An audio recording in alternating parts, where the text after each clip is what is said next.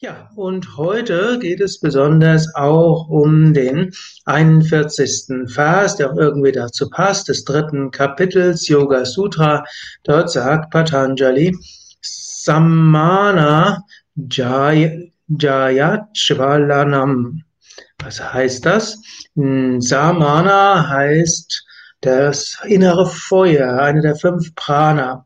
Und Jaya heißt Meisterung. Und Jvalana hat etwas mit Auflodern zu tun. Und so steht in der Übersetzung Meisterung des Samana für zu strahlendem Feuer.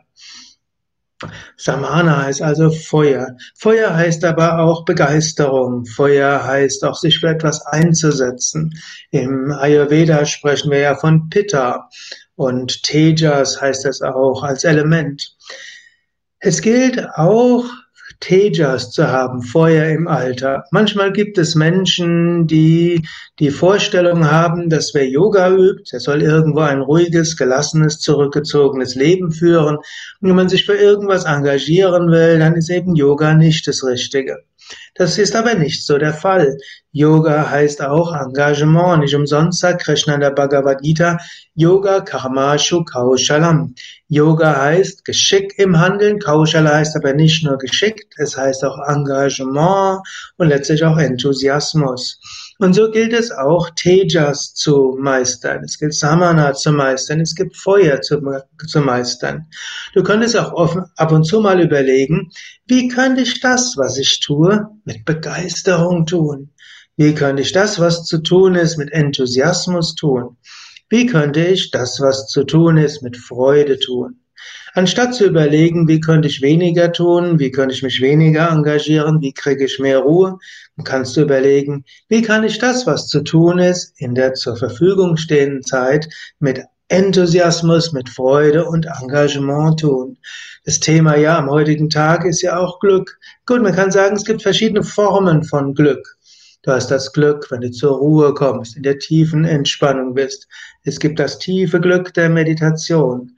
Ja, das ist eben, man könnte sagen, ein gewisses Kapha-Glück.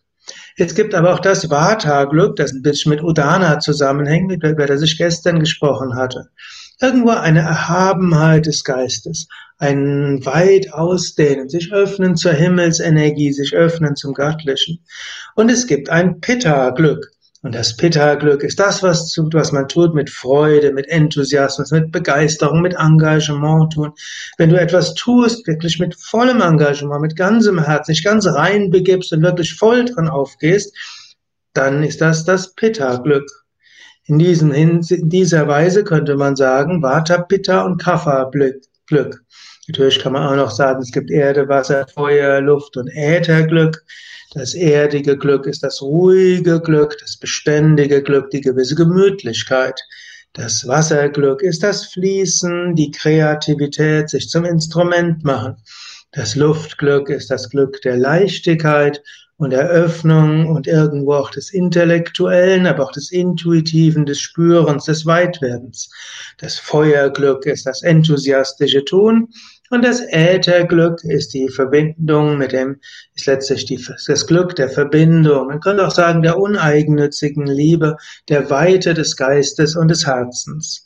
Und all diese Glücksformen sind natürlich auch nichts anderes als Manifestationen des Glücks der Seele. In der Tiefe sind wir Brahman, in der Tiefe sind wir Atman, in der Tiefe sind wir eins mit dem Unendlichen.